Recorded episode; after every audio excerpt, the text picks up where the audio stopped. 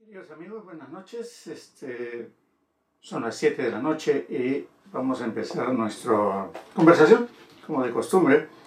Esperemos de que mucha gente se nos una y podemos este, conversar un rato. Yo creo que este, una de las cosas que más uh, interesa es conversar. Vamos a juntarnos, hablar y en esta noche nos toca algo interesante. Así es que esperemos de que usted se la pase bien con nosotros y esperemos de que realmente podamos aprender un poco. Pero como siempre empecemos con una oración que creo que es la parte más importante. Muchísimas gracias Tere por estar ahí. Eh, vamos a hablar sobre un tema que se llama, o yo le he puesto el título, leve es el susurro.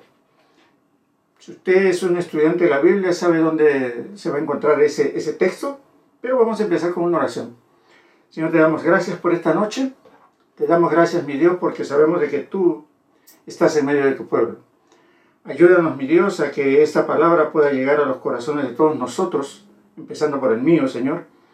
Pero sobre todo, mi Dios, que podamos entender un poquito más tu palabra y podamos entender a aquellos que todavía, Señor, les cuesta o nos cuesta aprender un poco más.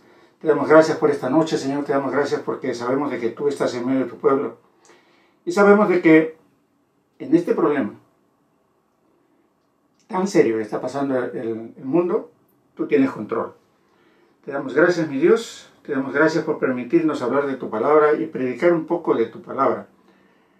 Te lo pedimos todo, mi Dios, por la sanidad de tanta gente que está sufriendo en estos momentos, en el nombre de Jesús. Amén, amén y amén. Eh, una de las cosas que nos han enseñado siempre y disculpen, pero yo soy de café, es de que tenemos que predicar la palabra. Es una de las cosas que siempre nos han enseñado y siempre nos han dicho que hay que predicar la palabra, que para eso es, ha sido llamado todo el mundo. Todos aquellos que se convierten en cristianos teóricamente tienen que predicar la palabra. Y no falta un Víctor que dice, bueno, ¿y por qué? Yo siempre me cuestiono, muchas veces, Martín, ¿cómo estás? Buenas noches. Yo siempre me cuestiono todo. Uh, me gusta el por qué. ¿Por qué? O sea, ¿por qué hacer las cosas? No es simple hacerlas porque muchas veces este, te dicen que las hagas. Yo me pregunto, ¿por qué? Porque muchas veces la gente nos predica algo y tenemos que aceptarlo. Pero yo me pregunto, ¿por qué? Y bíblicamente ustedes conocen Berea, la parte de estudio de eso que realmente averiguaban, investigaban la Biblia para ver si lo que les estaban enseñando estaba de acuerdo a lo que ellos leían. Entonces eso es importante saber el por qué, porque a veces aparece cualquier iluminado por ahí, nos dice algo, y nosotros por decir amén, amén, cometemos un error. Y ha pasado, y va a seguir pasando toda la vida. Entonces, ¿por qué hay que predicar? ¿Por qué hay que hacer ese, ese mandato, llamémosle así? En 2 Timoteo nos dice la razón. Si ustedes se van a 2 Timoteo el capítulo 4, versículo 1 y 2, la palabra de Dios dice algo así. Te encarezco delante de Dios y del Señor Jesucristo, que juzgará a los vivos y a los muertos en su manifestación y en su reino, que prediques la palabra. Que instes a tiempo y fuera de tiempo, redarguye, reprende, exhorta con toda paciencia y doctrina. Quiero que dividamos eso un poquito. Te encarezco. No es este, tienes que, no es a mí, el Señor me dijo que tienes que, sino te encarezco, te pido. Hace eh, una semana también estábamos hablando del mismo Pablo, que también le dice a Timoteo, oye, por favor, te mando para que tú enseñes. Acá le dice, te encarezco delante de Dios. Y ahí hay una palabra clave, delante de Dios. ¿Para qué? Porque muchas veces nos olvidamos delante de Dios y del Señor Jesucristo y decimos cualquier cosa enseñamos cualquier cosa y ustedes se han dado cuenta en muchos lugares, en muchos este, sitios, de que se enseña cualquier cosa. De que simplemente por el hecho de estar parado en un púlpito, debemos asumir que el que nos enseña tiene la verdad. Y no necesariamente lo hemos visto, porque en la misma Biblia hablan. Timoteo le dice, corrige lo que está mal. Hay otros que estaban enseñando cosas que no eran y Pablo tuvo que ir a corregirlas, si ustedes recuerdan. Entonces le dice algo, por favor, Pero acuérdate que cuando tú digas algo, estás delante de Dios y del Señor Jesucristo. Entonces eso es lo que debe marcar la diferencia entre un predicador y otro. Que estando delante de Jesucristo debe de predicar lo que es la verdad. Pero ¿cuál es la verdad? A veces la verdad es muy subjetiva. Podemos decir y podemos hacer muchas cosas y creemos que. Entonces, para evitarnos muchos problemitas de ese tipo, para que no haya reclamo, le adjuntamos un, ¿cómo le un, una palabra santa. Así dijo el Señor, o así dice el Señor, o así me dijo Dios. Entonces ya con esa palabra convertimos en santo lo que vamos a decir. Pero muchas veces nos estamos equivocando y aunque estamos delante de Dios, estamos enseñando algo equivocado. Y acá dice, no, prediques la palabra de verdad. Predica lo correcto. Predica lo que realmente dice la palabra de Dios. No es cosas que se te ocurrieron, ni yo pienso así, ni yo creo así, sino lo que dice la palabra de Dios. Y fíjate una cosa.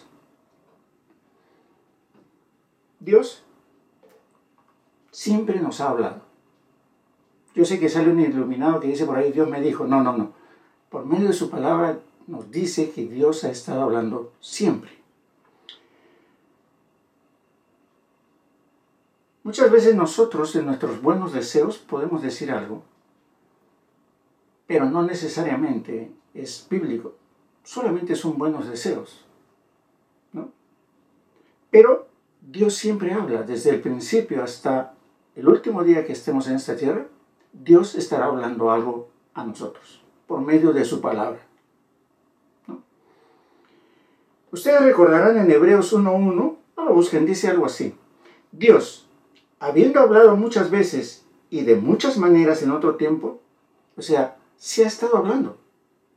Ana, ¿qué tal? ¿Cómo estás? Bendiciones. Entonces, Dios ha estado hablando de muchas formas siempre. Fíjense en algo bien simple. Dios dijo, hágase la luz, y la luz se hizo. ¿Por medio de qué? Su palabra. Dios habló y fue creado el universo, ¿recuerdan ustedes? Mire alrededor de donde está, salga la puerta, ahora, bueno, póngase la mascarilla antes de salir, mire la puerta. Y simple y llanamente usted va a ver las maravillas que creó Dios. ¿Con qué? Con su palabra. Recuerden usted en Génesis, Dios dijo, sea la luz, la luz fue hecha.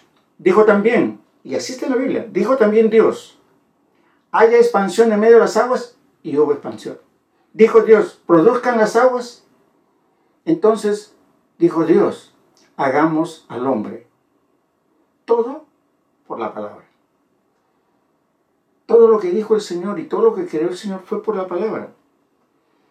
Y ahora le voy a... Vamos a ir al punto central de, este, de este estudio. Quiero que se vaya a Job. Esta vez sí quiero que tome su Biblia. Vaya Job al capítulo 26. Le doy un tiempo para que corra por la Biblia. Yo sé que está debajo del asiento del carro. Pero coge su Biblia, por favor. Job 26, versículo 14. Mire lo que dice. He aquí, estas cosas son solo los bordes del camino. Está hablando de toda la creación. Ustedes saben, la vida de Job estaba pasando por un momento difícil y comienza a hablar de la creación de Dios. Y dice, ¿no? Todas las cosas, o sea, todo lo que creó Dios. ¿No?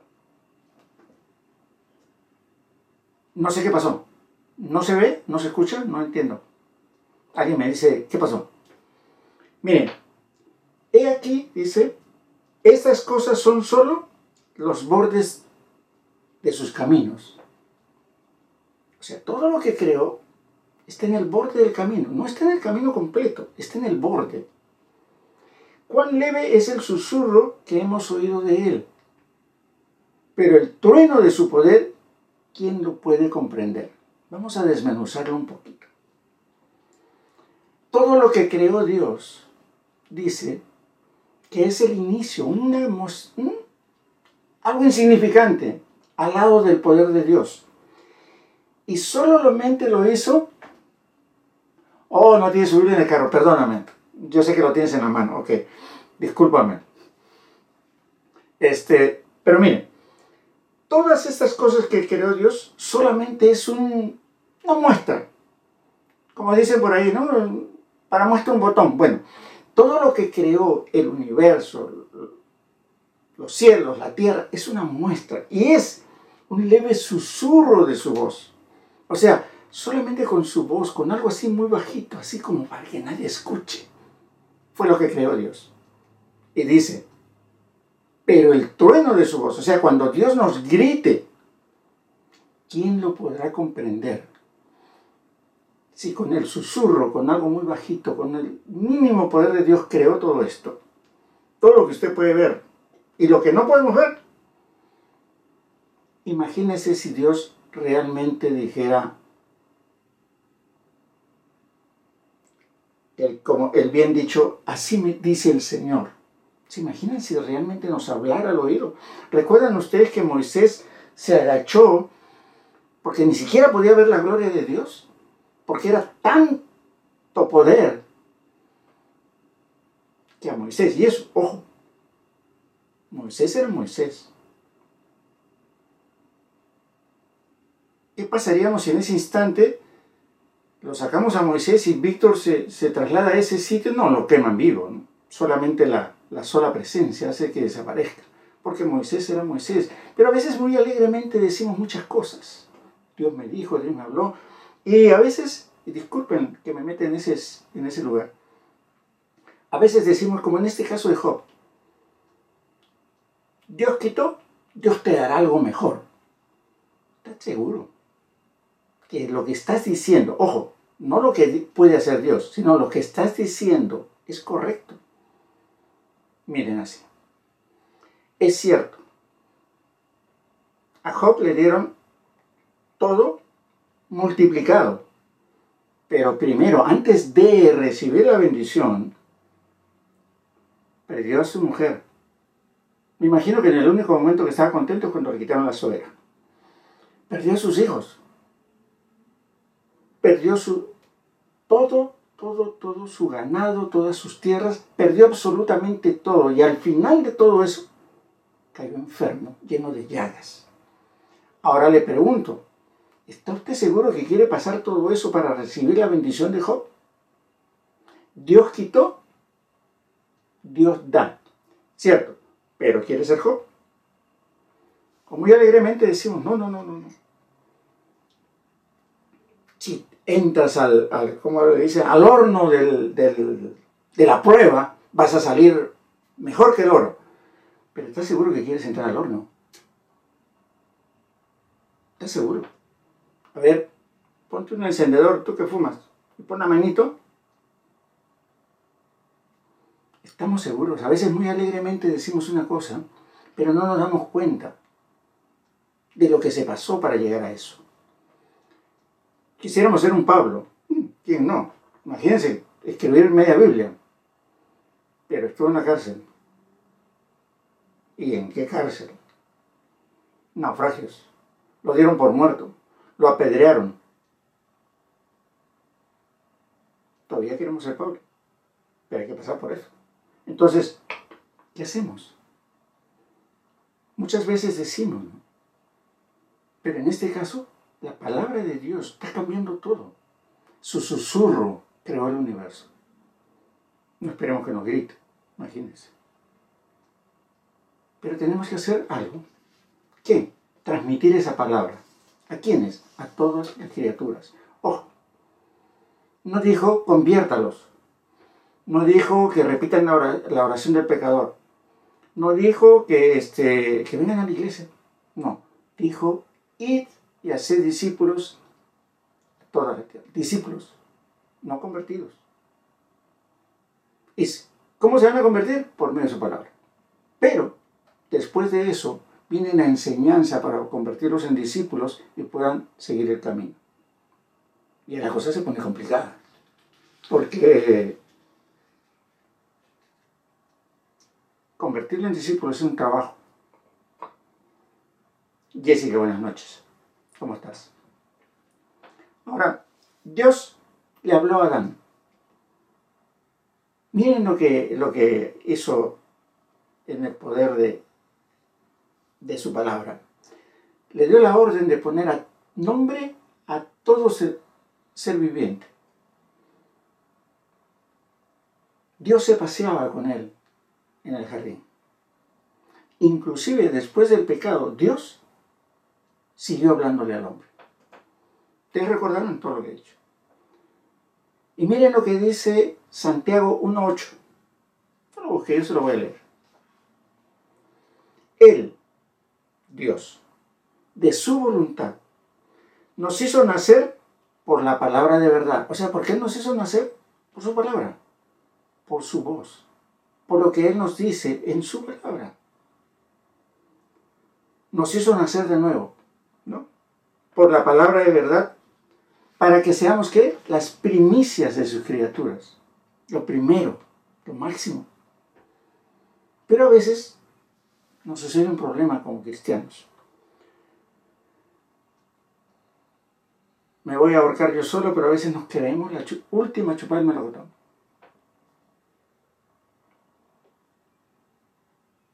Nos merecemos todo, pero no nos acordamos que somos siervos es cierto, hijos del rey, sí, pero mientras estemos aquí, somos siervos, somos, estamos destinados a servir. No, no, no, no a que nos sirvan, a servir. Entonces yo quiero que usted entienda eso. De que venimos aquí, nos convertimos, nos convertimos en discípulos para servir, no para que nos sirvan para enseñar. ¿Por qué? Porque debiendo ser ya maestros, debemos de enseñar. Pero a veces esas partes nos olvidamos. ¿Por qué? Porque significa trabajo, significa esfuerzo, dedicación, estudio. Y discutía hace un par de semanas con una amiga, y creo que algo tomamos en, en una de las clases anteriores, era de que mientras que para brinco y danza hay mil para estudio, de esas mil solamente llegan 50. Pero después dicen, ¿no? Yo doy mi vida por el Señor.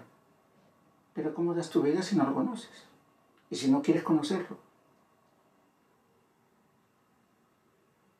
Entonces, algo de incongruencia hay en eso. Y eso es a nivel general. Me incluyo en la lista por si acaso. ¿no? Si hay alguien que diga, ¿y tú? Pero debemos aprender, debemos estudiar para preparar gente, para seguir adelante con las personas. Te encarezco, te ruego, te pido que teniendo al Señor delante, enseñes la palabra de verdad, no ideas tuyas. No enseñes cosas que no, no son. Y para que usted vea el poder de la palabra de Dios, quiero que se vaya a Ezequiel conmigo, si no fuese mucha molestia. Este es un pasaje muy interesante. Ah, hace poco estaba leyendo. Quiero que se vaya a Ezequiel 37. Me imagino que ya sabe dónde o a qué lugar vamos. Ezequiel 37 dice algo así bien interesante la mano de Jehová vino sobre mí y me llevó en el espíritu de Jehová y me, hizo, y me puso en medio de un valle que estaba lleno de huesos. Ya sabe la historia, me imagino que ya la sabe. Pero hay unas palabras claves. En el versículo 3 dijo, y me dijo, o sea, te digo para que tú digas. Y ahí sí, hay una cuestión. Está repitiendo lo que le dijo el Señor en la Biblia. Si no está en la Biblia, no se lo cree. Ahí sí pregunte, ¿y por qué? Así como empezamos al principio. Roger, ¿qué tal? Buenas noches. Bendiciones. Espero que todos estén bien por casa. ¿Qué sucede? Cuando es así, me dijo el Señor, es porque está aquí. Todo lo que repitió Ezequiel está escrito en la Biblia. Y me dijo que dijera, hijo de hombre, ¿vivirán estos huesos? Después en el 4 dice, me dijo entonces, profetiza sobre esto. O sea, me dijo y está escrito. No me dijo en un sueño anoche que tuve y, que contara las estrellas de tres en tres para, para ver. No. Fue algo real. Y está escrito aquí. En el 5 dice, así ha dicho Jehová el Señor, a estos huesos, he aquí yo hago entrar espíritu en vosotros y viviréis. La palabra de Dios, el susurro de Dios, les devolvió la vida a estos huesos. Primero, unió los huesos, los llenó de músculos, de piel. En el 9 dice, y me dijo, profetiza el espíritu, profetiza hijo de hombre y di al espíritu, así ha dicho Jehová el Señor, su palabra y su escritura. Espíritu, ven de los cuatro vientos y sopla sobre estos muertos y vivirán. Y profeticé si usted lo lee así fríamente,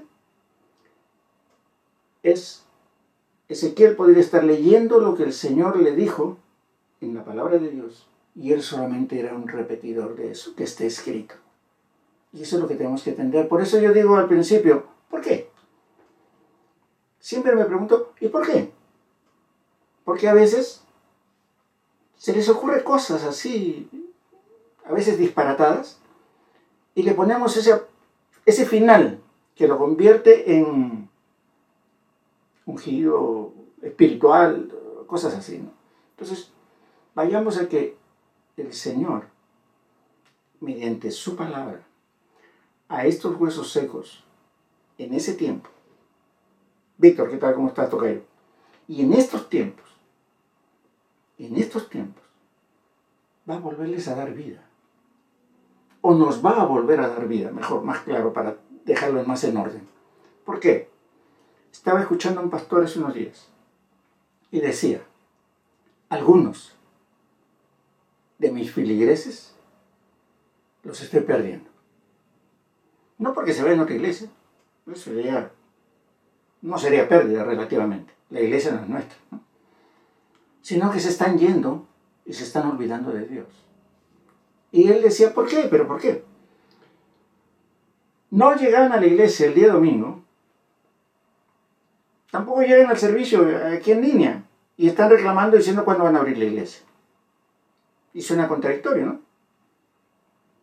Porque antes no iban el, el día del servicio, ahora que hay por línea, no llegan, o llegan tarde, sorry, pero algo no está coordinándose bien. ¿Qué está pasando? Tenemos que recibir ese espíritu. Vende los cuatro vientos y sopla sobre estos muertos y vivirán. Porque a algunos nos está costando revivir. Pero la palabra de Dios es tan poderosa que puede lograr eso. Pero queremos lograr eso nosotros. Eso es lo que quisiéramos que piense, es lo que quería dejarle esta noche. Predicar la palabra y ir a ser discípulos, pero la palabra de Dios, la que está escrita aquí, en este libro, es la que llevemos. Ese es el mensaje que debemos llevar. No nuestros buenos deseos.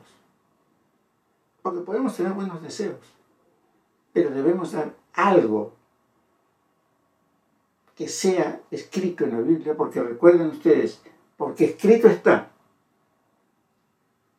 Un Jesús que repitió, escrito está, escrito está y escrito está.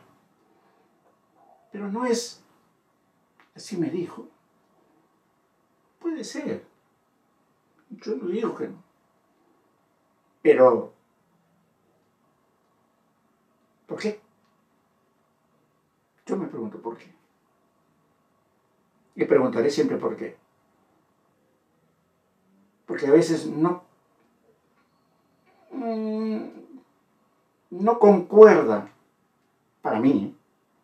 de repente para usted sí, pero yo nunca voy a decir, amén, amén, amén, amén, no lo voy a decir, perdónenme, discúlpenme, pero no lo voy a hacer.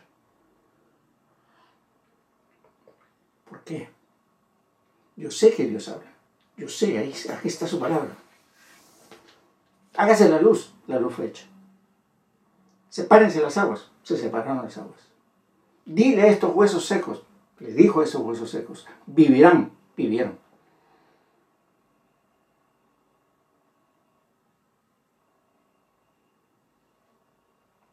Fíjense lo que dice el versículo 11. Me dijo luego, Hijo de hombre, todos estos huesos secos son la casa de Israel. Y aquí, ellos dicen, nuestros huesos se secaron y pereció nuestra esperanza y somos del todo destruidos.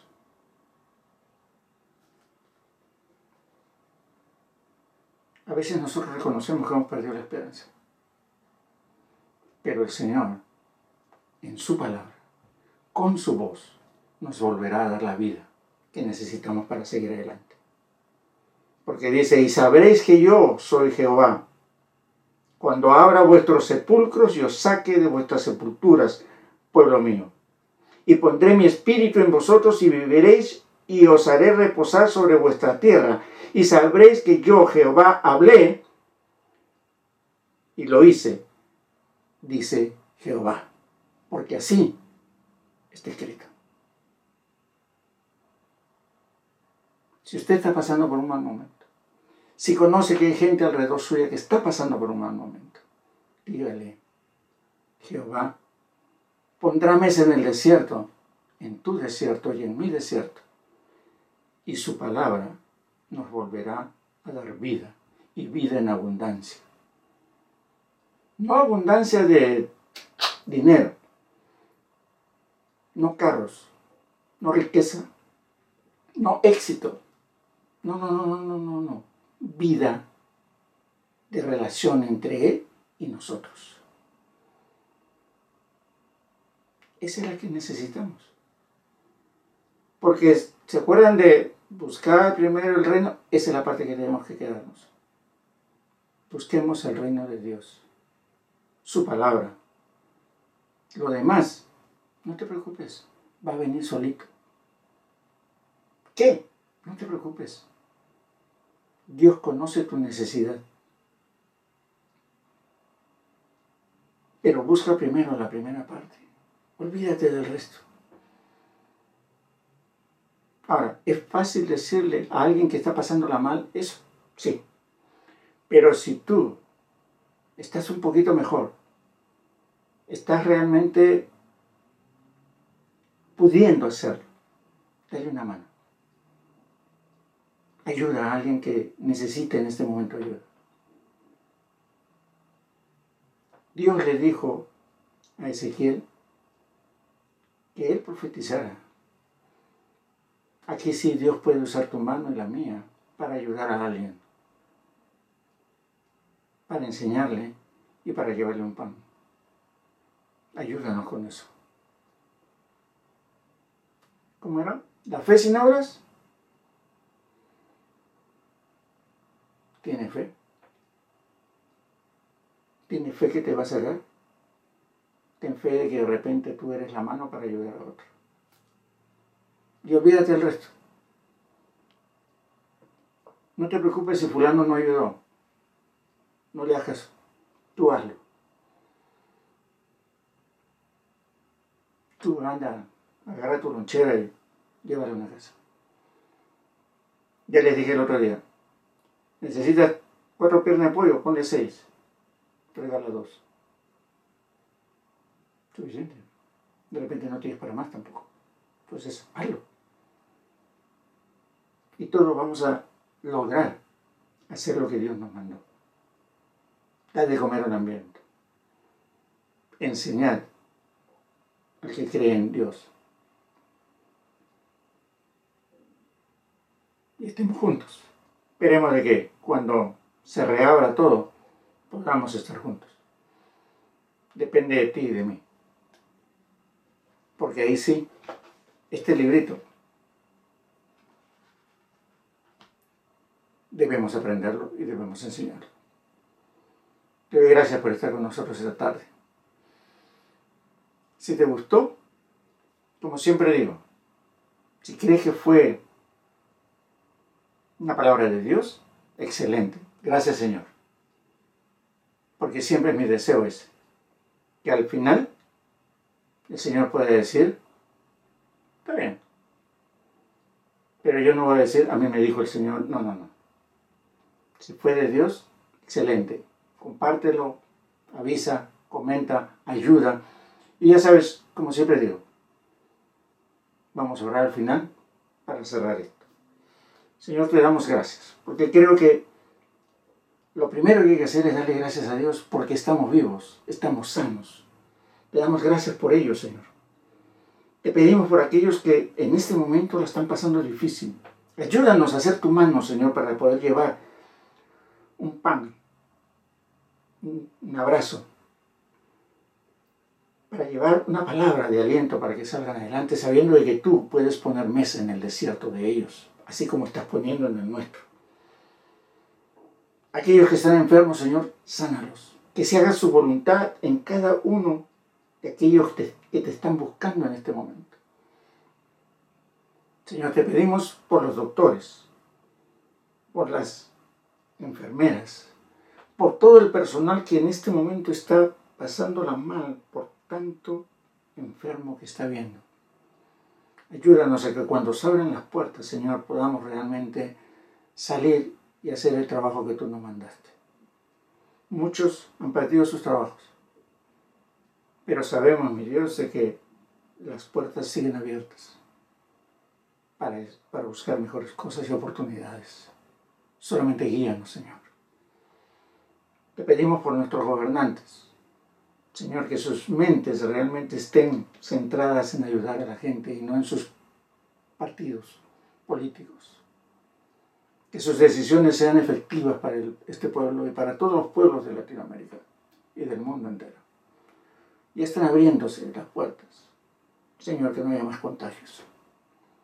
Que no se repita otra vez toda esta calamidad. Y mi Dios, que el día que se abran las iglesias podamos llegar y darnos un abrazo de bienvenida, porque volvemos a juntarnos como iglesia, como cuerpo de Cristo. Te pedimos todo esto, mi Dios, en el nombre de Jesús. Amén, amén y amén. Gracias por estar ahí. Gracias por juntarse un rato conmigo, conversar.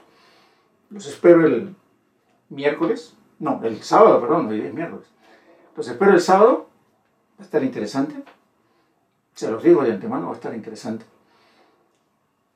Procuré no salir, fui a, la historia hace un par de días para llorar, había más gente que el día domingo. Mucho tráfico, muchos problemas. Cuídese.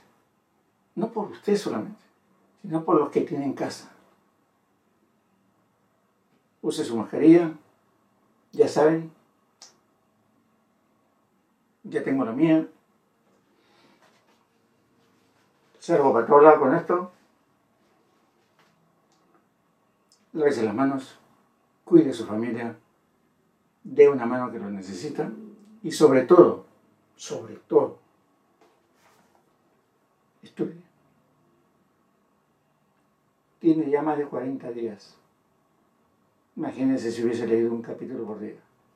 Pero no lo lea simplemente. Estúdielo, examínelo, busque y pregúntese, ¿por qué? Y yo le aseguro que va a aprender mucho más.